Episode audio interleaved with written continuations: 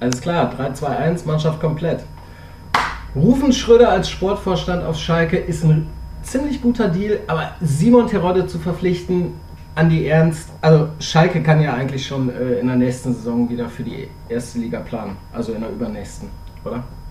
Naja, ähm, ja, er trifft wahrscheinlich wieder 20 Mal, aber zwei Sachen, die dagegen sprechen. Spieler, die woanders sehr gut waren, brechen auf Schalke sehr häufig ein. Das ist so ein kleines Schalker Gesetz. Und zweitens gelingt Simon Terodde jetzt aktuell beim HSV auch nicht, den HSV zurück in die Bundesliga zu schießen. Also eine Aufstiegsgarantie ist er nicht. Naja, aber wie wahrscheinlich der Schalker Wiederaufstieg ist, darüber sprechen wir jetzt. Fußball Inside. Tacheles. Außenpott. Der Fußball-Podcast mit den Experten von Funke Sport und den Lokalradios im Ruhrgebiet.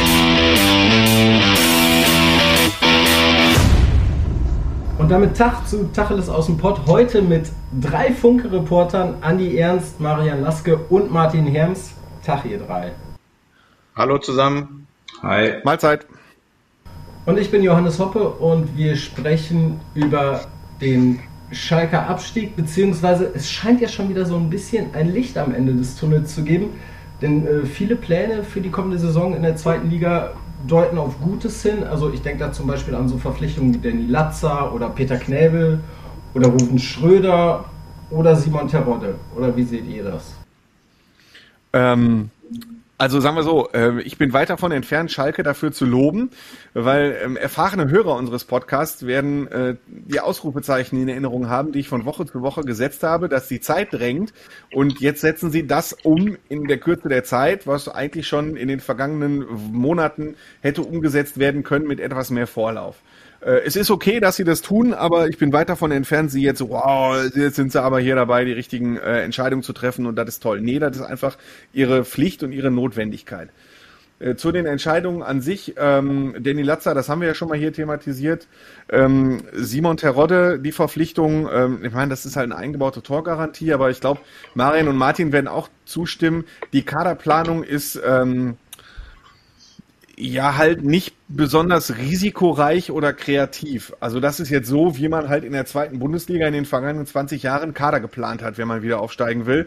Man holt vier, fünf äh, in Anführungsstrichen alte Säcke, die A die zweite Liga kennen oder B, denen man zutraut, die Ärmel hochzukrempeln, haut dann noch ein paar junge Spieler drumherum mit Perspektive und das ist jetzt die Mannschaft so. So ist im Moment die Kaderplanung. Ähm, ich will das jetzt nicht kritisieren, weil die Frage ist, hat Schalke, hätte Schalke überhaupt Zeit, um auf Risiko zu setzen? Es war ja immer im Gespräch, wenn Ralf Rangnick gekommen wäre, dass Ralf Rangnick eine Mannschaft hätte aufbauen wollen, die im Schnitt 21 Jahre alt ist, also ganz ohne erfahrene Spieler. Wenn ich jetzt überlege, Schalke verpflichtet meinetwegen fünf Spieler aus der U19 von Real Madrid und drei Spieler aus der U19 von Juventus Turin äh, und geht dann mit so einer Mannschaft in die Saison, dann hätten wir hier bei Fußball in Zeit gemutmaßt, oh, hätten sie nicht mal lieber Terodde und Latza geholt. Deswegen glaube ich, für Risiko hat Schalke keine Zeit. Deswegen ist der Weg, den Peter Knebel jetzt geht, so okay. Das ist jetzt zur Kaderplan. Ich glaube, über Rufen Schröder reden wir später. Ähm, erstmal vielleicht, äh, Marian, Martin, vielleicht liege ich jetzt ja, auch komplett daneben. Ich, ich glaube, um das komplett bewerten zu können, muss man erstmal schauen, was da sonst noch kommt. Aber so mein erster Gedanke war, oh Schalke, das wird immer mehr der HSV. Ähm, jetzt nicht nur, weil Terodde kommt, sondern ich meine, klar, Terodde, okay, ne, Latza, aber da sind alles irgendwie Transfers, ähm, ja, die hätte wohl jeder Amateurmanager wahrscheinlich irgendwie auch so, die hätte man erstmal gedacht, das sind so die üblichen Namen.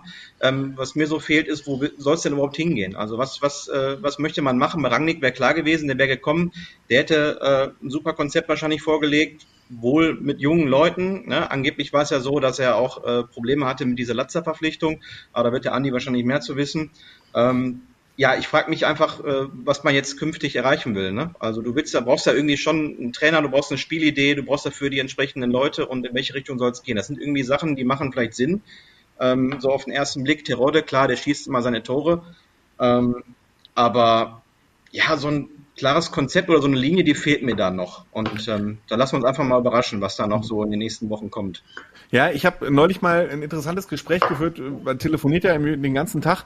Da hat einer zu mir gesagt, ähm, damals war doch die Rede davon, als sie diese Mea Culpa Pressekonferenz hatten, ja, wir haben zuletzt zu viel auf die Zukunft gewettet.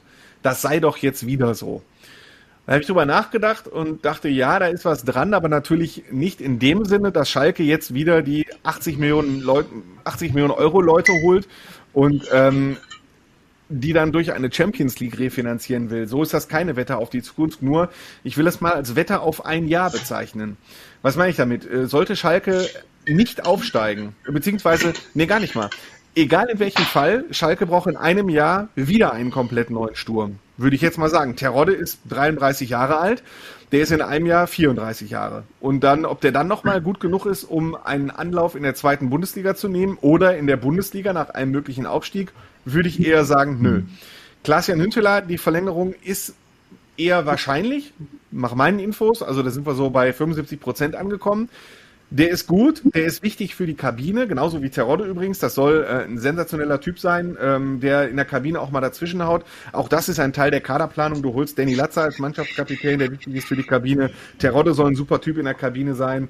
Ähm, der Sebastian Schonlauf von Paderborn, der ist äh, Kapitän dort, der soll gut in der Kabine sein. Also die holen auch Typen, die mal dazwischen hauen können und die Ärmel hochkrempeln. Das jetzt nebenbei. Aber ähm, Sturm zurück. Jetzt springe ich hier wieder. Äh, Terodde ist für ein Jahr gut, Huntela ist für ein Jahr gut und dann hast du dahinter noch Matthew Hoppy, der drei gute Spiele hatte. Seitdem wartet man so ein bisschen auf den Durchbruch. Fraglich, ob der innerhalb dieses kommenden Jahres zu so viel Spielpraxis kommen wird, dass er dann im zweiten Jahr danach eine Verstärkung wäre. Und dann hast du für den Sturm noch Kutucu, der nach einer Laie zurückkommt. Der hat bisher in drei Jahren Profifußball nicht nachgewiesen, dass er irgendwann mal in der Lage sein wird, 15 Tore in der Bundesliga zu schießen. Äh, und Matondo, der zurückkommt, der bisher auch nur enttäuscht hat. Wenn das der Sturm ist für die kommende Saison, kann das für ein Jahr funktionieren. Es kann funktionieren für ein Jahr, aber erstmal nur für ein Jahr. Und ich glaube nicht, dass für den Sturm jetzt erstmal noch was passieren wird, äh, denn jeder Terodde und jeder Huntelaar braucht natürlich Bälle, in den Strafraum kommen oder die, wie sie angespielt werden. Und ich sehe jetzt noch nicht, dass Schalke so überragend viele Spieler hat, die in der Lage sind, äh, Terodde und Huntelaar den Ball auch aufzulegen. Das sollte jetzt erstmal in der Kaderplanung Priorität genießen. Ähm, und dementsprechend sind die Personalien, würde ich die bewerten, okay, aber nur für ein Jahr okay. Und wenn sie jetzt nicht aufsteigen, hast du im kommenden Jahr, ja, dann musst du halt wieder fünf neue Stürmer suchen.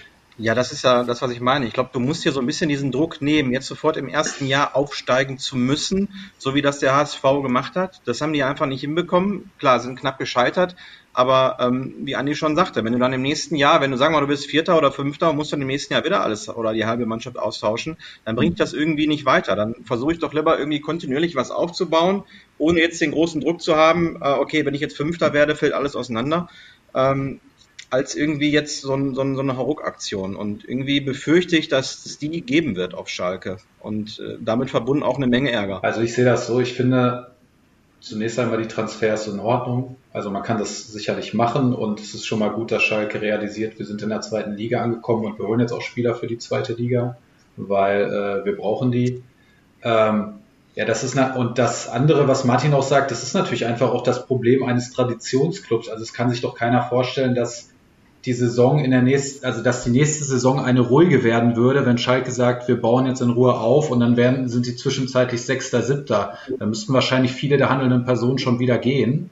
Äh, war vermutlich auch der Trainer. Also das ist nun mal das, das Problem eines großen Vereins, der eigentlich in die erste Liga gehört, der sich auch in der ersten Liga wähnt und der dann nun einmal, wenn er abste absteigt, alles auf dieses eine Jahr setzt und der diese Möglichkeit, glaube ich, dieses ruhigen Aufbauens im Prinzip gar nicht hat. Und das ist sicherlich so eine Gefahr, da würde ich auch Andi zustimmen, die dann so ein Verein einfach hat, selbst wenn er den Aufstieg schafft, dass er eben langfristig keinen Kader zusammenstellt, um dann vielleicht auch in der Bundesliga sich wieder zu etablieren und dann natürlich immer diese Gefahr besteht, eine Fahrstuhlmannschaft zu werden. Aber ich würde dir da halt in dem Sinne widersprechen, Martin, ich weiß, was du meinst, du hast sicherlich recht. Aber kannst du dir vorstellen, dass Schalke von sich aus jetzt sagt, ja, wir stellen erstmal einen Kader zusammen, den wir in Ruhe aufbauen und dann ist man in der nächsten Saison zwischenzeitlich irgendwie Zehnter, Neunter, Achter und sagt, verweist immer auf die Entwicklung. Ich meine, dann weißt du doch selbst, dass Rufen Schröder dann wahrscheinlich wieder gehen müsste. Also jetzt mal ganz realistisch. Ja, aber das ist ja alles eine Sache der Kommunikation. Ne? Also ja, wenn du jetzt hingehst so. und ehrlich sagst, pass auf, wir machen wirklich einen kompletten Neuanfang. Nicht, wir werden ja. nicht viel Geld in die Hand nehmen und äh, es kann auch sein, dass es vielleicht nicht im ersten Jahr und, zündet. Ich denke schon, dass die Leute dann dafür Und man muss halt noch dazu sagen, dass für so einen Club, das klingt halt immer so, aber du ja dann so krasse Ausnahme äh, Einnahmeausfälle hast, da hängt ja auch viel dahinter. Ich meine, die ganzen Angestellten, die in so einem Verein sind, da musst du einsparen. Die Ausbildung, die Knappenschmiede, das ist ja alles Das sind ja alles Strukturen, die ja auch dazugehören. Und selbst wenn man mal einfach so langfristig so denkt, Fans, so wenn man jetzt 5, 6 ist, Schalke spielt in der zweiten Liga, vielleicht wirst du dann Fan vom anderen Verein. Das ist, das klingt halt immer weit weg, aber letzten Endes ist es ja für jeden, für jeden Club, desto länger du in der zweiten Liga spielst, das ist ein Riesenproblem. Und deswegen kann ich schon verstehen, dass man versucht, mit aller Macht wieder aufzusteigen. Das Problem ist halt, dass da so riesige Risiken mit verbunden sind, die ja auch der HSV zu spüren bekommt. Ähm, und dass es einfach ganz schwierig ist, einen Kader zusammenzustellen, das würde ich, glaube ich, jedem zubilligen, mit dem du die Garantie hast, aufzusteigen, weil das ist in dieser zweiten Liga echt schwierig. Die ist so ausgeglichen, da hast du so viele komplizierte Spiele, da wirst du viele Rückschläge haben. Ja, ähm, ich möchte dazu drei Sachen sagen. Ähm, erstens, äh, Peter Knäbel ist schon etwas zurückgerudert rhetorisch. Äh, vielleicht haben das nicht alle so richtig mitgekriegt, aber von Peter Knäbel kommt seit Wochen nicht mehr der Satz, wir wollen sofort wieder aufsteigen. Mhm. So, sondern äh, er sagt, was ich will, ist, dass wir mit einer Mannschaft auf den Platz gehen, die Ambitionen hat. So, welches Ziel wir konkret haben, so hat er das verklausert. Also der Satz ist gerade wörtlich, ne? ich möchte, dass wir eine Mannschaft haben, die Ambitionen hat. Ähm, auf der anderen Seite sagt er aber, ähm, in welches Ziel wir konkret anpeilen, möchte er erst dann sagen, wenn er an, wenn er weiß, wie der Kader aussieht, es ist ja auch noch offen, wie die zweite Liga aussieht. Stell dir vor, Hertha BSC kommt mit runter. Mhm. Wenn Hertha BSC mit absteigt, mit den Windhorst-Millionen, dann kannst du quasi äh, einen Aufstiegsplatz schon mal abhaken. So, ne, das ist was anderes, ob Hertha BSC runterkommt oder ob Arminia Bielefeld meinetwegen runterkommt. So, oder äh, wie die zweite, oder zum Beispiel der HSV mit hochgeht, jetzt doch noch irgendwie, oder ob der HSV in der Liga bleibt, dann hast du halt auch mehr Konkurrenz. Und erst wenn das wirklich steht, wenn du weißt, wie die Konkurrenz aussieht, wenn du weißt, wie dein Kader aussieht, und das hängt ja auch noch von vielen Dingen ab. Da möchte ich Marian zustimmen, der sagt, ähm, mit dem Kaderplaner möchte ich nicht tauschen. Äh, das stimmt, weil es hängt ja noch von ganz vielem ab. Es hängt davon ab, wer bleibt überhaupt. Vielleicht muss Schalke mit ganz vielen Leuten in die Vorbereitung gehen. Ähm, ich kriege bei, bei Twitter manchmal Rückmeldungen, ich wiederhole mich manchmal bei Fußball in Zeit, ich äh, entschuldige mich dafür. Äh, aber ich habe das schon mal gesagt, wenn ich jetzt zum Beispiel Fußballmanager, Bundesliga-Manager wäre und ich habe mir Marc Uth ausgesucht, will Marc Uth verpflichten, ja, dann biete ich doch nicht das, was Schalke haben will, weil ich weiß, Schalke braucht unbedingt Geld, dann sage ich, gib mir den ablösefrei und gib dem nochmal zwei Millionen Abfindung mit. So, als Beispiel. Und dann sagt Schalke, nö, ablösefrei wollen wir Marc und nicht abgeben. Was ich damit sagen will, es kann sein, dass sich das bis 31. August zieht. Hm. Und dass das wie bei Sebastian Rudi vor einem Jahr so eine Last-Minute-Entscheidung wird. Sebastian Rudi ist der Nächste. Der kommt auch zurück. Der kommt auch mit einem Mordsgehalt zurück. Dem stehen für ein Jahr Schalke noch sechs Millionen Euro zu. Da würde ich an seiner Stelle nicht wirklich drauf verzichten. Und das ist halt das Problem, wenn du mit Rudi und Uth zum Beispiel eine Vorbereitung spielst und die dann nach vier Wochen wieder verkaufst. So, das meine ich halt mit diesen Unwägbarkeiten, die in dieser Kaderplanung sind. Das hängt dann mit Gehaltsplanung zusammen, mit Gehaltsetat, wie viel steht zur Verfügung. Und auf der anderen Seite sagt Peter Knäbel, wir brauchen eigentlich Mannschaften, die aufsteigen möchten, brauchen am ersten Spieltag die Mannschaft, die das auch versuchen soll. Komplett. Und das ist halt auch schwierig an der ganzen Sache. Deswegen kann ich Knebel verstehen, wenn er sagt, warte doch erstmal ab, wie die ganzen Situationen sind, bevor ich das Ziel wirklich formuliere. Dass das nicht für, Un für Ruhe im Umfeld sorgt, wenn er dann am Ende sagen wird, Leute, stellt euch mal darauf ein, dass wir vielleicht noch eine zweite Ehrenrunde drehen müssen, ist klar. Zumal, und das ist das Dritte, was ich sagen will, Christina Rühl-Hamers, die Finanzvorständin, im Kicker-Interview vor vier oder fünf Wochen relativ klar gesagt hat, dass sich Schalke nur ein Jahr zweite Liga erlauben kann, ohne harte Einschnitte. Und ich gehe mal nicht davon aus, dass sich das geändert hat. Und harte Einschnitte, da sind wir bei dem, was Marian gesagt hat, da sind wir dann bei Mitarbeitern, bei Knappenschmiede und so weiter und so weiter. In diesem Jahr hast du noch Tafel Silber, dieses sogenannte, das du verschachern kannst. In diesem Jahr kannst du noch für Achid verdienen, für Serda verdienen, äh, kriegst für Kabak die paar Millionen, du kriegst für äh, McKenny halt die ganzen Millionen. Im nächsten Jahr hat Schalke kein Tafel Silber mehr, für dass es halt viel Kohle gibt. Und dementsprechend liegt darin halt auch die Gefahr. Jetzt habe ich wieder ganz viel geredet. Ich hoffe, ich bin zu, sehr, zu sehr gesprungen. Ich meine, wenn das tatsächlich so ist, dass du wirklich gezwungen bist, alles auf diese Karte Wiederaufstieg zu setzen, dann macht natürlich so ein Terrode-Transfer Sinn und auch äh, Latza. Aber ähm, trotzdem, eben weil du das gerade auch so beschrieben hast, wird es irgendwie schwierig. Du hast so viele alte Zöpfe, die du noch abschneiden musst. Da ist irgendwie gefühlt immer noch so viel Unruhe drin, dass ich nicht glaube, dass die von Anfang an sofort irgendwie in der Spur sein werden, um da ganz oben mitzumischen. Und ähm, letztlich wirst du dann noch mehr Theater haben, wenn du dann eben nicht aufsteigst. Deswegen, ich weiß nicht, man müsste sich irgendwie mit dem Gedanken anfreunden, dass man es irgendwie nicht im ersten Jahr vielleicht schafft. und äh, versucht trotzdem irgendwie da einen Wiederaufbau äh, zu gestalten mit vielen neuen Leuten.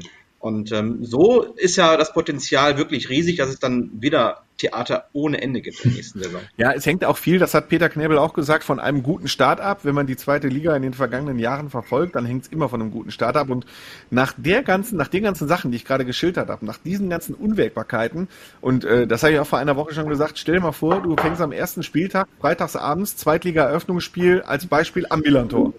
St. Pauli ist die beste Rückrundenmannschaft und aus den vergangenen Jahren haben wir immer gelernt, dass die beste Rückrundenmannschaft häufig aufgestiegen ist. Bochum steigt jetzt auf und war die beste Rückrundenmannschaft der Vorsaison. Bielefeld ist vor einem Jahr aufgestiegen, war die beste Mannschaft der Rückrunde der Vorsaison. Stell dir mal vor, Schalke spielt am Millantor und verliert erstmal 4-1. Kann passieren. Kann durchaus passieren. Dann hast du dann natürlich direkt die Unruhe. Zweites Spiel zu Hause, meinetwegen gegen Darmstadt. Darmstadt mauert und er mauert sich ein 0 zu 0. So. Und dann hast du nach zwei Spielen erstmal eine Unruhe. Und das ist auch das, was Knäbel sagt. Ein paar Spieler, die bleiben, müssen diesen Turnaround hinkriegen von im Kopf, wir verlieren jedes Spiel und wir müssen zusehen, dass wir nicht untergehen und Abstiegskampf und Angst und Angst und Angst und müssen jetzt im Kopf in der Sommerpause umschalten auf, wir sind hier der haushohe Favorit und wir gewinnen jedes Spiel. So einfach ist das nicht. Die Spieler, die bleiben, gehen mit einer Serie aus. Ich gehe mal nicht davon aus, dass Schalke die verbleibenden vier Spiele irgendwie gewinnen wird. Äh, wir gehen mit in die zweite Liga mit einer Serie von zwei Siegen aus 51 Spielen. Und die sollen dann in der zweiten Liga jedes Spiel gewinnen. Das ist psychisch auch nicht so einfach. Martin, hast du schon mal äh, von 51 Spielen nur zwei gewonnen? Äh, hätte ich schon längst aufgehört. Hätte er doch schon längst die, schon längst die Stürmer des Gegners weggetreten, bevor der nur zweimal gewinnt. Nein, das wäre, wäre nicht passiert. Wäre nie Verletzte gegeben. Nein, aber irgendwie sehe ich das auch total kritisch. Also klar, man, man, man freut sich irgendwie drauf. Tirode, da denkt man sofort, hat man jemanden, der 25 Tore schießt. Aber was du auch gerade gesagt hast, äh, für diesen Sturm austauschen, den musst du ja auch selbst im Aufstiegsfall. Ne? Mhm. Also ja, äh, Huntelaar zu alt, Tirode ist keiner für die erste Liga. Irgendwie, ich weiß nicht. Mhm. Ich würde eher darauf setzen, dass man ne, davon ausgehen muss, dass man nochmal eine zweite Ehrenrunde dreht. Ich kann mir nicht vorstellen, dass Schalke dann äh, sofort den Turnaround schafft und sofort loslegt in der zweiten Liga aufgrund der äh, beschriebenen Situation. Und ähm, ist schwer zu sagen, aber äh, wenn es nicht anders geht aus finanziellen Gründen, aber normalerweise müsste es anders angehen. Ja, aber nur noch mal, um das wirklich festzuhalten, so eine zweite Liga ist für einen Verein schon ein riesengroßer Unterschied. Ne? Also es ist halt so leicht gesagt, aber wenn du dir anguckst, die Zweitliga-Aufsteiger, was die für eine Riesenlücke immer haben zur Bundesliga, man nimmt so viel weniger Geld ein. Also es ist halt, jedes Jahr zweite Liga ist dann natürlich ein riesen verlorenes Jahr für so einen Verein. Ne? Das ist einfach so. Ähm, Selbstverständlich. Ja. Und wie hat es der VfB Stuttgart geschafft? Der VfB Stuttgart hat es halt mit dieser Risikotaktik geschafft. Mit einem wunderbaren Kaderplaner, der wunderbare junge Spieler mhm. verpflichtet hat und ist jetzt Zehnter oder Neunter geworden.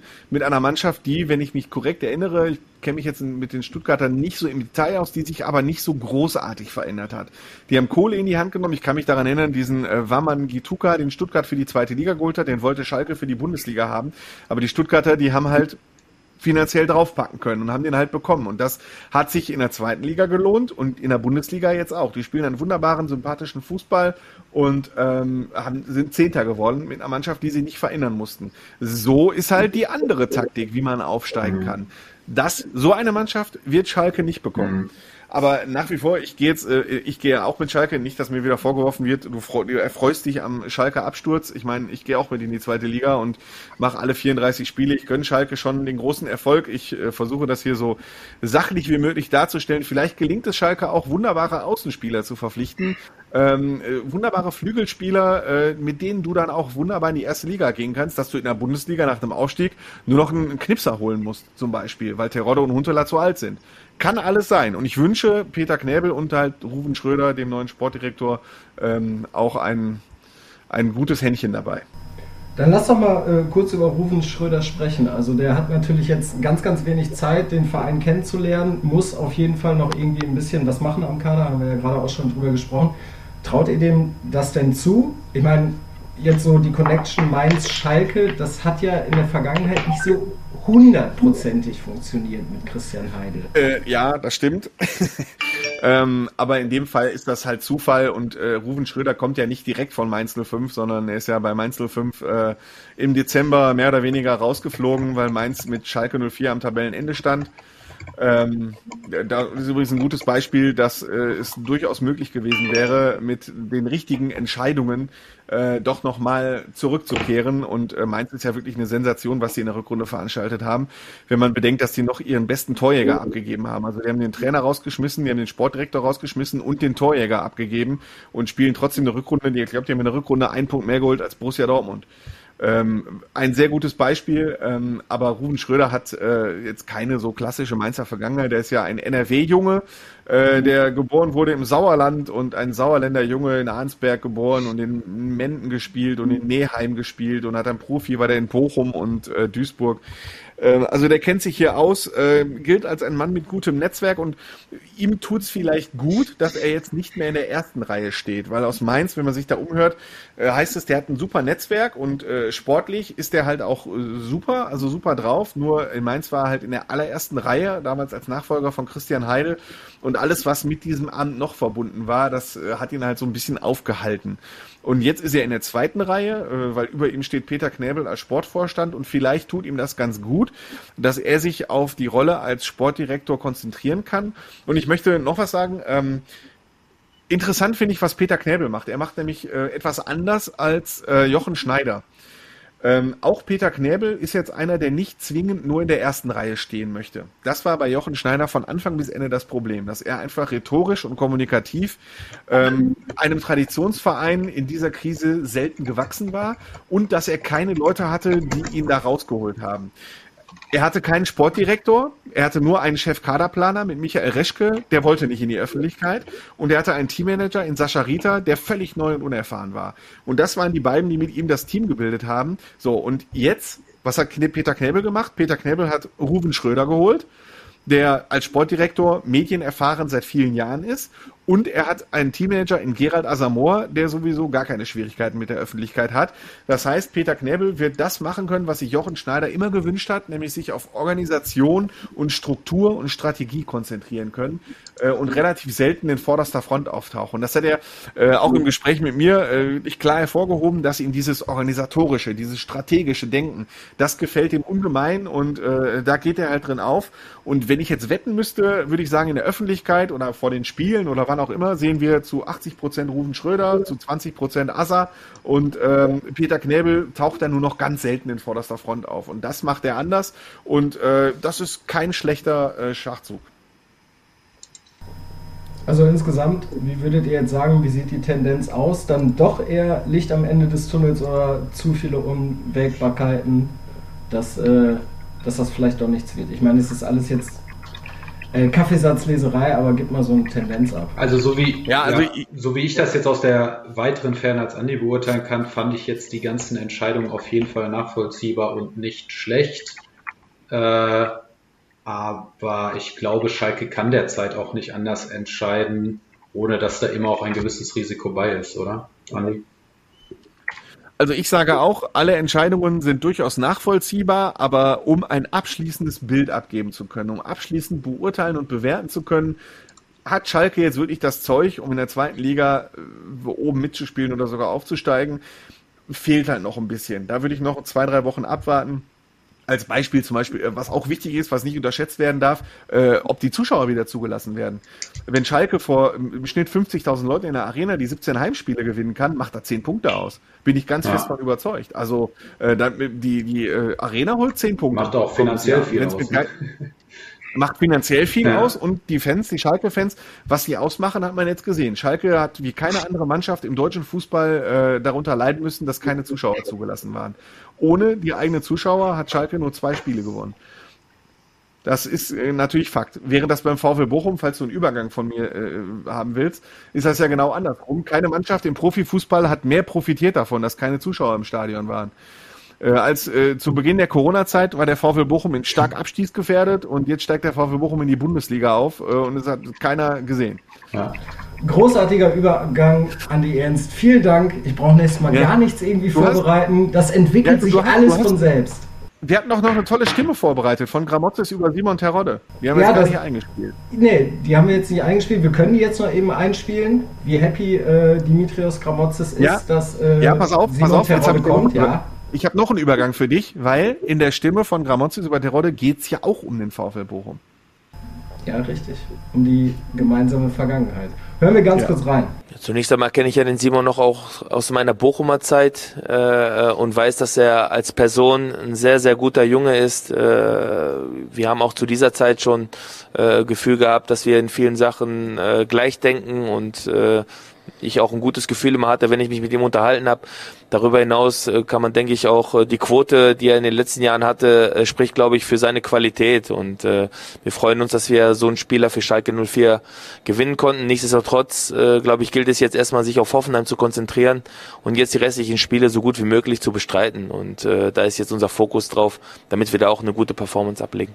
Also Dimitrios Gramotzes, der guckt noch gar nicht so weit, der schaut erstmal von Spiel zu Spiel. Es geht gegen Hoffenheim. Sprechen wir gleich nochmal in den Tipps drüber. Aber da du ja schon so einen großartigen Übergang gemacht hast, Andi, lass uns doch mal über den VfL Bochum sprechen. Der ist äh, in diesem Jahr richtig stark und äh, wird wahrscheinlich auch aufsteigen. Ähm, mitverantwortlich dafür ist auf jeden Fall Simon Zoller. Der spielt in dieser Saison die Saison seiner Karriere, hat 15 Tore geschossen, 9 Vorlagen gemacht. Das ist bärenstark und der war jetzt äh, im Watz Live Talk an der Kastropper und da hören wir mal ganz kurz rein, wie er so seine Entwicklung beim VfL Bochum bewertet. Ich habe Verletzungen hier schon gehabt. Äh, ich hatte Fans im Stadion. Ich hatte hier äh, ein Spiel im Pokal gegen Bayern ausverkauft. Ähm, ich habe, glaube ich, hier schon echt mittlerweile alles erlebt in den zweieinhalb Jahren. Und ja. ähm, die Fans, äh, finde ich, so nehme ich das wahr hier beim VfL, ähm, honorieren harte Arbeit, honorieren, wenn du alles gibst. Ähm, es muss nicht alles funktionieren, aber man muss sehen, dass, dass der Spieler will. Und äh, das war oder ist ähm, ja schon so ein bisschen mein Spiel auch. Ähm, deswegen hatte ich schon die Hoffnung, dass das funktioniert, als ich hierher gewechselt bin. Ähm, und ja, ich fühle mich hier seit dem ersten Tag an sehr wohl, auch wenn wir schwierige Phasen hatten. Ähm, deswegen ist es umso schöner Moment, äh, diese Erfolgsphase hier mitzunehmen. Klar, wie gesagt, äh, mit Fans natürlich nochmal schöner. Ähm, ich habe äh, die Fans hier als sehr offen, sehr ehrlich und sehr direkt kennengelernt. Und äh, es macht großen Spaß hier zu spielen. Und ich hoffe, dass es noch so ein bisschen weitergeht. Gefühlt war der VfL ja auch schon aufgestiegen. Da gab es diesen Rückschlag in Darmstadt, drei Gegentore. Aber diese Saison hat ja gezeigt, der VfL verliert in der Liga nicht zweimal in Folge und deshalb hat Simon, Simon Zoller ja, äh, auch keine Angst, dass der VfL das jetzt nochmal verdaddelt. Angst. Angst hätten wir letztes Jahr haben können, als wir unten drin standen, äh, lange Zeit. Äh, das ist Angst, äh, Existenzangst vor Leuten, die hier arbeiten müssen, die hier ganz andere Situationen zu bewältigen haben. Jetzt haben wir 60 Punkte, haben noch drei Spiele zu spielen und können am Ende hier was Historisches schaffen. Und äh, das mit der fast identischen Truppe von, von letztem Jahr, ähm, das ist, glaube ich, aller Ehren wert. Und äh, wir wären doof, wenn wir da nicht alles investieren würden, die letzten drei Spiele, ähm, das Große zu erreichen. Also schön doof wäre der VfL, wenn er es jetzt noch äh, kaputt macht. Kiel sitzt im Nacken. Martin, hau mal einen raus. Warum macht der VfL dieses Jahr nicht das, was der VfL immer macht und scheitert kurz vor Schluss? Du meinst scheitern? Ähm, ja, diesmal haben sie einfach äh, wie es schon angesprochen wurde, die haben einfach eine Mannschaft und die ist intakt. Also lassen sich auch durch kleine Rückschläge nicht irgendwie ähm, aus dem Konzept bringen. Ähm, Darmstadt, äh, klar, war so eine Sache. Da führst du 1-0, hast wahrscheinlich schon gedacht, jetzt sind wir durch und dann äh, kriegen sie irgendwie drei Stück in den letzten zehn Minuten. Ähm, vielleicht war es auch gar nicht so verkehrt, dass sie jetzt diese Pause hatten. Nochmal diese zehn Tage, während Kiel jetzt Spiel für Spiel machen muss, äh, konnten die sich jetzt nochmal sammeln und äh, spielen jetzt am Wochenende erst nochmal wieder, aber diese Mannschaft ist an sich intakt. So, dieses ganze Konstrukt ne, mit Riemann, der zwar jetzt verletzt ist, davor die beiden Innenverteidiger Bella Kotschap, Leitsch, dann die beiden Oldies, die Sechser, nicht vielleicht die schnellsten für die Bundesliga, aber absolute Dauerläufer und Typen mit äh, Tesche und Lucilla. Vorne Jules Zoller, also diese ganze Mannschaft, dieses ganze Konstrukt funktioniert. Ja, die sind intakt, das ist eine gute Mannschaft. Die haben einen Trainer, der die total wirklich gut moderiert und anführt. Und aus dem Grund bin ich davon überzeugt, dass es auch schaffen werden. Ich meine, worüber reden wir jetzt? Sie brauchen noch vier Punkte vielleicht, ne, um, sagen wir mal, sechs, um ganz sicher zu sein, zwei Siege. Und äh, das Restprogramm ist jetzt auch zu machen. Wir spielen jetzt gegen Regensburg, gegen diese zuletzt so ein paar Probleme hatten. Hinspiel auch kurz vor Schluss 2-0 gewonnen, äh, davor fünfmal nicht gegen gewonnen, aber trotzdem ist es ja ein machbarer Gegner. Und dann hast du eben noch ähm, Sandhausen am letzten Spieltag davor in Nürnberg, da hat Fürth zum Beispiel ganz andere Kaliber noch vor der Nase. Dann mit, äh, mit Düsseldorf am letzten Spieltag, jetzt KSC Paderborn. Also ich bin felsenfest davon überzeugt, dass diese intakte Mannschaft diese letzten vier Punkte noch holen wird. Ganz klar. Bochum steigt auf und äh, da äh, lege ich mich komplett fest. Auch wenn jetzt der Druck da ist. die vier Punkte nicht mehr, Martin. Ich habe schon vor ein ja. oder zwei Wochen gesagt, 60 Punkte reichen satt. Wenn du in die zweite Liga-Statistik der vergangenen Jahre guckst, da haben in 75 Prozent der Fälle 60 Punkte ja. ausgereicht. Die nehmen sich alle gegenseitig so sehr die Punkte weg. Und mal ganz nebenbei, der VfL hat ein wirklich im Vergleich zu den anderen absolut lösbares Restprogramm. Äh, da genau. musst du vor keinem Gegner Angst haben. Was die haben Sandhausen noch und Jan Regensburg ja, die spielen noch. Jetzt also gegen Regensburg und dann hast du ähm, Nürnberg auswärts. Ist ja auch eine ja, Mannschaft. Nürnberg auswärts ist noch kompliziert, aber wenn du zu Hause gegen Jan Regensburg und SV Sandhausen bei allem Respekt deine letzten beiden Spiele als Tabellenführer, der 60 Punkte hast, äh, bestreitest und am Ende vielleicht den Aufstieg verdaddelst oder so, äh, ja, Entschuldigung. Aber ich würde trotzdem sagen, 60 Punkte reichen, ähm, da würde ich fast sogar eine Wette 60 eingehen. 60 reichen vielleicht nicht, aber ich bin davon überzeugt, ein Sieg noch. Dann hast du sechs vor Fürth und die muss Fürth erstmal holen bei dem Restprogramm Karlsruhe, Paderborn, Düsseldorf. Und auch ja. die Kieler, die jetzt, die spielen ja, ist ja völliger Irrsinn. Die spielen äh, jetzt äh, am, am Freitag, dann am Montag nochmal. Ähm, das ist natürlich ein, ein mega Programm, nachdem sie noch am Dienstag gespielt haben. Ähm, ich kann mir nicht vorstellen, dass sie da alle Punkte holen. Also ein Sieg noch, am besten jetzt am, am, am Wochenende gegen Young Regensburg und dann ist die Messe gesungen für den VfL. Und Marian freut sich, dass er ins Ruhestadion darf. Ja, klar. Ja, auf jeden Fall. Wäre schön. Wäre natürlich auch ein schönes Derby, wenn dann wieder Zuschauer zugelassen wären. wären. Äh, ja. Schön, dass es noch so ein Derby dann zumindest gibt, wenn Schalke schon weg ist. Naja, das Ruhestadion war lange nicht mehr ausverkauft. Letztes Mal, glaube ich, beim Pokalspiel gegen die Bayern. Aber die hatten ja auch mal so ein bisschen Probleme. Die kriegen sie nächste Saison dann auch. Ähm, jetzt die Tatsache zum Beispiel, dass Manuel Riemann verletzt ist. Der hat eine bärenstarke Saison gespielt. Patrick Dreves war eigentlich immer so ein bisschen hinten dran, wirkte auch unsicher. Glaubt ihr, der könnte noch so ein Faktor werden, dass das vielleicht wirklich nochmal knapp wird? Oder glaubt ihr, der ist auch so gefestigt, dass er, dass er sich einfach keinen Schnitzer erlaubt jetzt in den letzten drei Spielen? Ich denke nicht, dass es ein Problem wird. Ich meine, ähm, was brauchst du als Torwart? Du brauchst vor dir eine sichere Abwehr. Ähm, du hast zwei bärenstarke Innenverteidiger, zwei gute Sechser. Ähm, klar, Riemann hat den Unterschied so ein bisschen auch ausgemacht, weil er fußballerisch auch so stark ist. Ne? Also äh, was der am Ball drauf hat, ist schon sensationell. Das hat so VfL Bochum auch so ein bisschen ausgezeichnet, aber ähm, darauf kannst du dich ja einstellen, ne, dass du vielleicht jemand hast, der jetzt nicht so stark ist wie Riemann äh, am Ball. Ähm, das wird für mich jetzt keinen großen Unterschied machen. Also ähm, klar, Riemann ist ein Leistungsträger, auf den auf Dauer äh, kannst du auf ihn nicht verzichten, aber äh, jetzt in den letzten drei Spielen ähm, wird das zu regeln sein. Wobei man zu Romano Riemann auch sagen muss, äh, er hat seine ähm, seine guten technischen Möglichkeiten jetzt in eine richtige Balance gebracht. Wenn wir uns an die vergangenen Jahre erinnern, er ist ja nun mal ein paar Jahre da, äh, hat er Bochum auch schon Punkte gekostet durch seine etwas überhebliche, ich bin ähm, der Maradona der Torhüter-Art. Äh, das hat er mittlerweile echt hinbekommen und äh, auch das ist natürlich ein wichtiger Faktor, wenn du so eine äh, Nummer eins hast. Also wir sind auf jeden Fall guter Dinge für den VfL. Ähm, den Watz Live Talk, den findet ihr übrigens auch auf watz.de. Ich habe euch den Link auch nochmal in die Show Notes gepackt, liebe Hörer. Dann könnt ihr euch direkt durchklicken. Natürlich erst, wenn ihr Fußball Insight äh, zu Ende gehört habt. Und ich würde fast sagen, da wir jetzt äh, auf Schalke und den VfL geguckt haben, lasst uns, bevor wir tippen, nochmal ganz kurz auf den BVB gucken, damit Maria auch ein bisschen mehr zu Wort kommt. Borussia Dortmund hat jetzt souverän das Pokal-Halbfinale gewonnen mit 5 zu 0 gegen Holstein Kiel. Äh, Emre Can war aber nach dem Spiel bei den Kollegen von der ARD so ein bisschen verwirrt, wie viele Spiele es denn jetzt noch sind. Hören wir mal kurz rein. Ich glaube, wir haben nur noch vier Spiele jetzt. Vier Punktspiele, ja. Und, äh, oder fünf, ja. Und ähm, also, dann müssen. Im Pokal jetzt noch vier Spiele. Vier Spiele, okay. Äh, da müssen wir einfach dranbleiben, müssen versuchen, jedes Spiel äh, 100% konzentriert anzugehen und die, versuchen, jedes Spiel zu gewinnen, klar. Also, haben wir geklärt, es sind noch vier Spiele, kann man auch mal durcheinander kommen. Und es geht jetzt zweimal gegen den Hassclub für alle Fußballtraditionalisten und äh, Liebhaber. Der BVB muss beide Spiele gegen RB Leipzig gewinnen, oder, Marian? Äh, ja, zumindest das am Samstag sollte er gewinnen.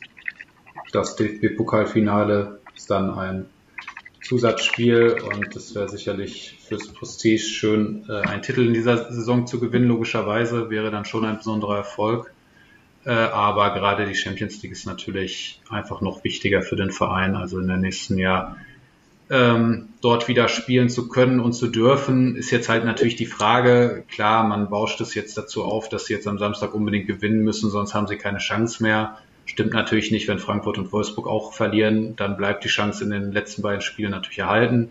Äh, es wäre aber trotz allem äh, natürlich schon sehr wichtig, dort zu gewinnen. Und ich finde auch für die ganze Stimmung äh, dann auf das äh, Pokalfinale bezogen am Donnerstag wäre es irgendwie auch, selbst für, also auch für jeden neutralen Beobachter, glaube ich, schöner, wenn Dortmund mit einem guten Gefühl aus diesem Wochenende geht, mit dem Gefühl noch in die Champions League zu kommen, weil dann hat dieses Finale auch irgendwie nochmal eine ganz andere Bedeutung, als wenn der BVB jetzt am Samstag einen Rückschlag erlebt, es so aussieht, als könnten sie nicht in die Champions League kommen. Ja, dann wäre es am Donnerstag eher ein Wundenlecken und dann nicht das große Spiel, was es ja dann in Berlin sicherlich sein kann, weil da immerhin äh, ja tatsächlich die beiden besten Clubs, größten Clubs nach dem FC Bayern gegen, aufeinandertreffen äh, und das auf jeden Fall ein sehr interessantes Duell sein wird an beiden Tagen. Also ich will nicht zu sehr auf dem Restprogramm rumreiten, aber ich bin gerade parallel drin. Das Restprogramm spricht schon eher ein bisschen gegen Dortmund. Wenn man so sieht, Dortmund hat in den kommenden äh, zwei Wochen irgendwie zweimal Leipzig, äh, spielt dann in Mainz, die, wie ich gerade schon gesagt habe, einen Punkt mehr in der Rückrundentabelle, glaube ich, geholt haben und äh, hört dann auf zu Hause gegen Bayer Leverkusen, für die es möglicherweise noch um äh, wichtige Europapunkte geht. Das ist schon schwierig. Und äh, Eintracht Frankfurt zum Beispiel hat Heimspiel Mainz, das ist auch nicht einfach, kann man aber schaffen. Dann hat Frankfurt noch ein Freilos gegen Schalke ähm, und hört dann auf gegen Freiburg zu Hause. Und für Freiburg geht's um nichts mehr. Da, das kann man also auch gewinnen. Wolfsburg hat, äh, also Mainz ist Zünglein an der Waage, weil Wolfsburg hat auch noch Mainz. Ähm, und hat darüber hinaus noch Leipzig auswärts. Das ist natürlich schwierig. Äh, und fängt aber jetzt an zu Hause gegen Union Berlin. Da geht's auch noch um Europa für Union Berlin, aber das ist alles ein bisschen lösbarer als Borussia Dortmund. Ja. Und ich weiß, vor einer Woche haben wir hier, glaube ich, über Mentalität gesprochen und wenn Borussia Dortmund äh, Marco Reus lässt grüßen, jetzt wirklich mal alles richtig mental komplett durchzieht, äh, Pokalsieger wird und Vierter wird, also das wäre schon eine reife Leistung, finde ich. Also das könnte sich schon sehen lassen. Äh, da könnte man diese Saison wirklich noch äh, einigermaßen retten. Ja, dann wäre es ja natürlich eigentlich sogar eine sehr gute Saison, muss man am Ende sagen. Die Schwankungen in der Liga sind natürlich nicht das, was sich der Club vorstellt, aber dann wäre man im Champions League Finale gewesen. Man hätte einen Titel gewonnen nach vier Jahren wieder und hätte sich noch für die Champions League qualifiziert. Also wenn das alles klappt, dann muss der BVB natürlich äh, an den Dingen arbeiten, woran es liegt, so schwankend nur in die Champions League zu kommen. Aber trotz allem muss man dann schon festhalten, da hätten sie noch eine Menge erreicht. Ähm, aber wie gesagt, du hast natürlich recht, Andi, das ist alles noch auf sehr, sehr wackeligen Füßen. Also das ist, äh, ja, da sind jetzt noch viele Spiele zu spielen und erst danach kann man eine wirkliche Bilanz ziehen versteht, die Champions League ist für den Club. Sie waren, Sie waren im Viertelfinale Champions League. Ge genau, was hatte ich gesagt? Finale, du hast Finale gesagt. Finale. Finale. Ja, das wäre natürlich, dann wäre es eine sehr, sehr, sehr überragende Saison. Ja. Schade. Ich, ich setze da voll auf, auf Wolfsburg. Ähm, ja. A, will die eh keiner in der Champions League sehen. ähm, B, ähm, haben die noch das Vergleich zu Frankfurt deutlich schwerere Programm. Ähm, ich glaube schon, dass in Leipzig oder so, das wird nicht so einfach, auch wenn Leipzig natürlich das Spiel dazwischen hat, noch gegen Dortmund, aber ähm, Mainz auch schwierig momentan. Also ich kann wirklich nur hoffen, äh, dass Dortmund das irgendwie schafft, ist für alle Beteiligten, glaube ich, ganz gut. Ähm, und Frankfurt in der Champions League, wenn man das so in der Euroleague gesehen hat, ich glaube, da äh, wird sich auch jeder neutrale Fußballfan freuen, wenn wir die da international sehen könnten, ne, auf der Bühne. Auch mit Fans natürlich. Aber für die ist ja wahrscheinlich nach der Gruppenphase Schluss mit der Doppelbelastung und wenn dann die Leistungsträger gehen. Für Frankfurt? Bringen die, auch nichts für den deutschen Fußball. Ja, gut, aber äh, für Leib Wolfsburg eben auch nicht. Ne? Also ich habe ja lieber Frankfurt äh, da mit so einer Fanmasse da in, in dem Wettbewerb drin, als dann äh, so ein Club wie Wolfsburg, der jetzt auch da keine Bäume ausreißen wird, sportlich. Ja, abwarten. Auf Frankfurt bin ich sehr gespannt, äh, wie das da in der kommenden Saison ausgeht. Ja.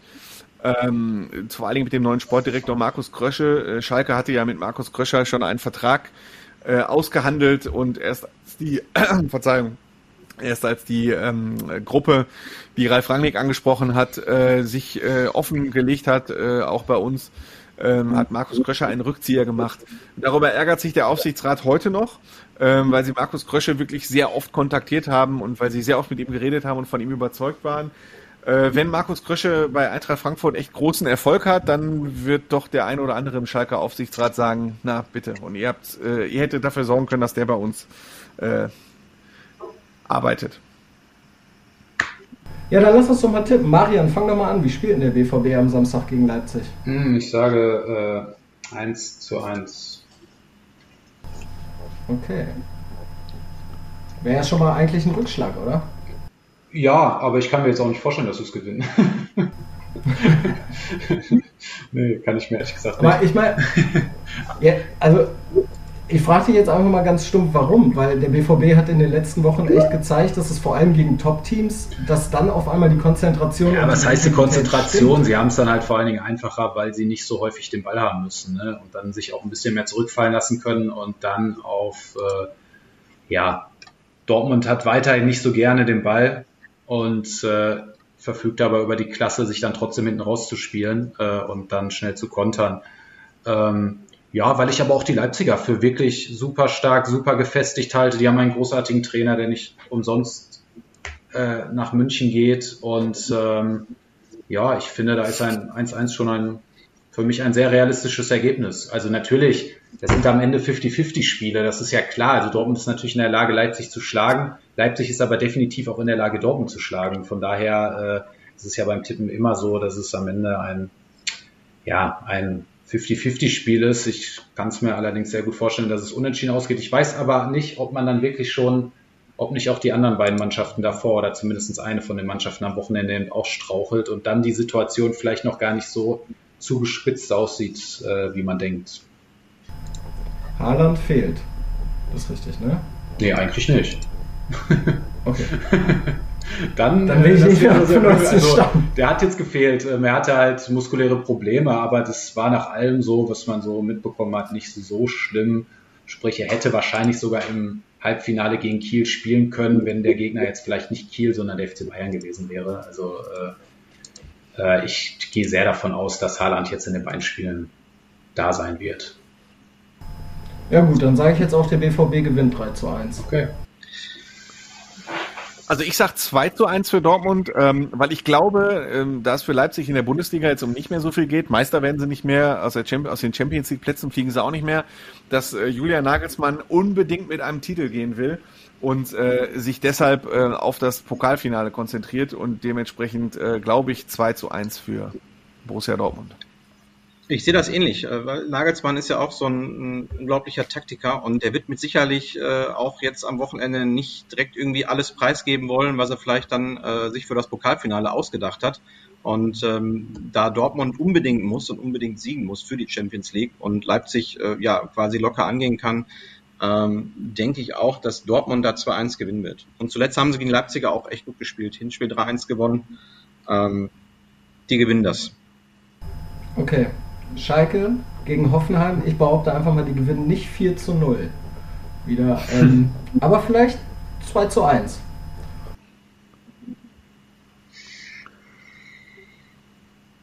Ja, Marian? Martin? ja, äh,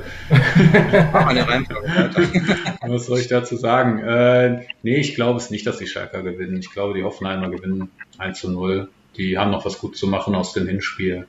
Und äh, ja, ich glaube nicht, dass Schalke gewinnt. Ja, für Schalke ist jetzt auch die Frage, wer spielt da jetzt irgendwie am, am, ne, am Wochenende? Ähm, erster Auftritt nach dem Spiel in Bielefeld, nach diesem äh, Theater im Anschluss. Ähm, ja, machen wir uns mal moderat 2-0 für Hoffenheim. Ja, ich, ich ähm, also erstmal muss ich sagen, als ich gestern einen Post von Hoffenheim im Mailpostfach hatte, da habe ich gedacht, was, was wollen die denn von mir? Ich hatte das Spiel nämlich völlig vergessen. Also äh, vergessen in dem Sinne, das ist so ziemlich das Letzte, was in der Berichterstattung über Schalke aktuell interessant ist, dieses Spiel. Natürlich freue ich mich trotzdem drauf, äh, aber ich glaube, das Ganze geht 4 zu 1 für Hoffenheim aus.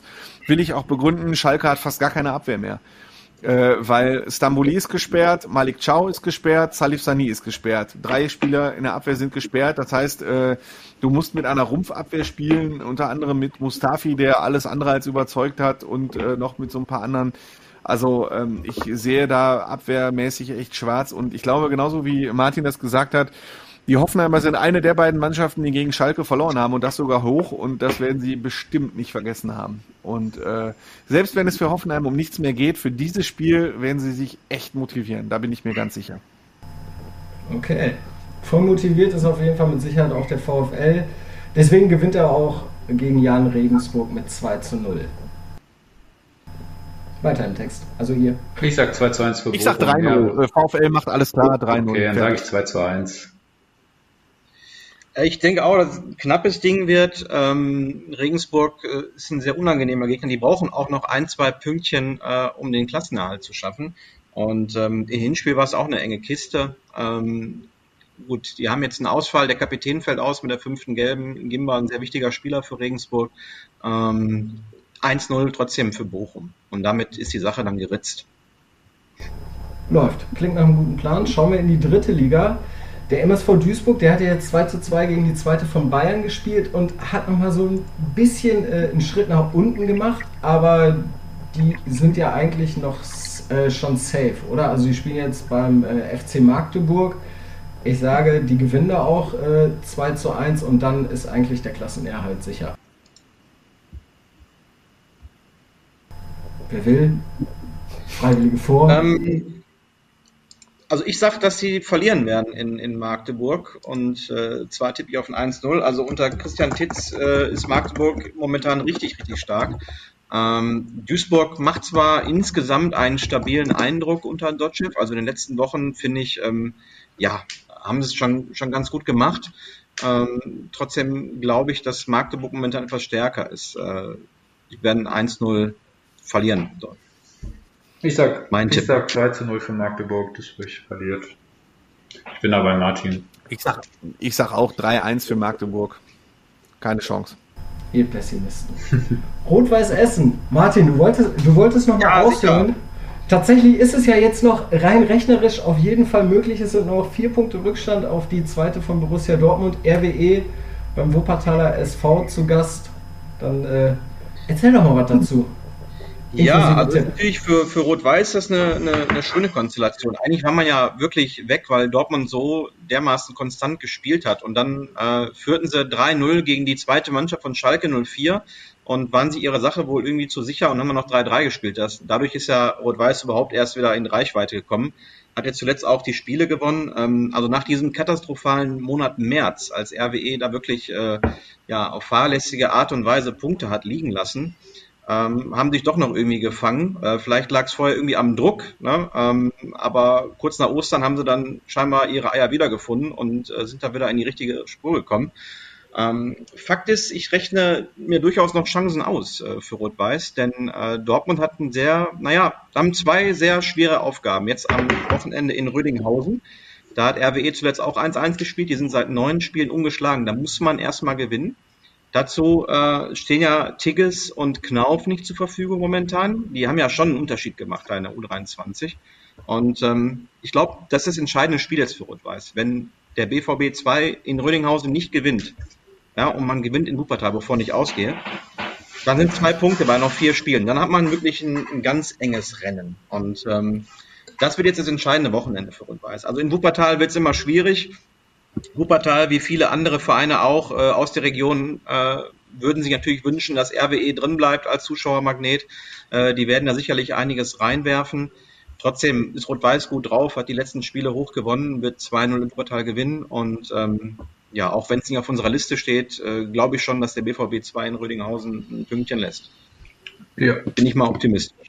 Ich würde mich für äh, Martin sehr freuen und tippe deswegen 3-1 für RWE. Also ich denke natürlich immer, ne, auch in redaktioneller Hinsicht äh, äh, darüber nach, äh, wäre es natürlich auch für uns super, ne, wenn wir ein spannendes äh, Aufstiegsrennen hätten bis zum letzten Spieltag. Ähm, Also ich, ich finde, es wäre auch für das Ruhrgebiet was Schönes, wenn RWE aufsteigt. Äh, Das ist einfach nochmal was anderes als die zweite Mannschaft von Borussia Dortmund, auch wenn ich den Club natürlich verstehe, also den BVB, dass sie das gerne wollen und gerne in die dritte Liga wollen, aber aus jeder Fansicht und jeder Sicht eines neutralen Beobachters wäre es natürlich äh, eine schönere Geschichte, wenn RWE in die dritte Liga aufsteigt und vielleicht dann sogar mal perspektivisch noch weiter nach oben gehen kann. Äh, ja, deswegen 3-1 für RWE und dann schauen wir mal, wie es noch wird am Ende der Saison. Ich meine, wer würde sich denn aus Reviersicht nicht äh, nächstes Jahr zwei Derbys wünschen zwischen dem MSV und RWE in der, in der dritten Liga? Mhm. Dann wir damit zuschauen. Ja. Wäre schon was. Ich sag äh, 4 zu 2 für RWE und äh, Martin, ich glaube, ähm, den Spielern ist es relativ wumpe, ob von Wuppertal, ob RWE in der Liga bleibt oder nicht. Das ist eher Wunschdenken der der äh, Verantwortlichen. Ich glaube nicht, dass irgendeiner der elf Spieler mit der Motivation auf den Platz geht, ah, ich will nächstes Jahr unbedingt gegen RWE spielen, ich will unbedingt gegen RWE spielen, wir müssen gewinnen. Kann ich mir jetzt so nicht vorstellen. Deshalb äh, wird das ein 4 zu 2 für RWE werden. Okay, bei mir wird es ein bisschen knapper. RWE gewinnt 2 zu 1. Und dann sind wir auch schon beim letzten Spiel, Rot-Weiß Oberhausen gegen Lippstadt. Schwierig zu tippen. Ich lege einfach mal vor, ich sage, das gibt ein 1 zu 1. Dann sage ich 0 zu 0.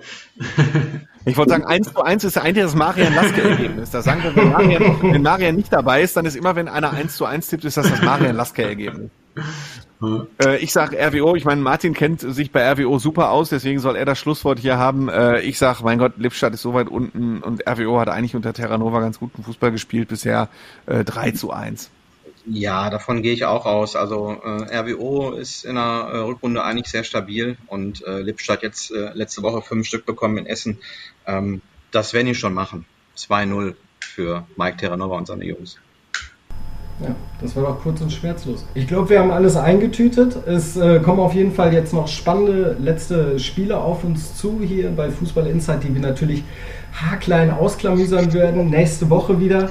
Äh, ihr, liebe Hörer, wenn ihr uns Feedback geben wollt oder wenn ihr irgendwie Anregungen habt oder sagt, meine Güte, ihr habt noch gar nicht über Schalke ausführlich gesprochen in dieser Saison, was natürlich nicht stimmt, dann äh, schickt uns doch eine Mail an hello at fußballinsight.com. Wir freuen uns drüber, wir reagieren auch auf jeden Fall drauf. Und bis es soweit ist, würde ich sagen, bleibt gesund, macht's gut und wir hören uns wieder. Jungs, Marian Laske, Andi Ernst und Martin Herms, Funke Reporter, ich danke euch natürlich auch, weil ohne euch wäre dieses Podcast-Projekt ja vollkommen ohne Sinn. Ja, logisch. Dankeschön, Jungs. Macht's gut. Ciao. Ciao. Wochenende allen. Ciao. Fußball Inside, der Fußball-Podcast mit den Experten von Funke Sport und den Lokalradios im Ruhrgebiet.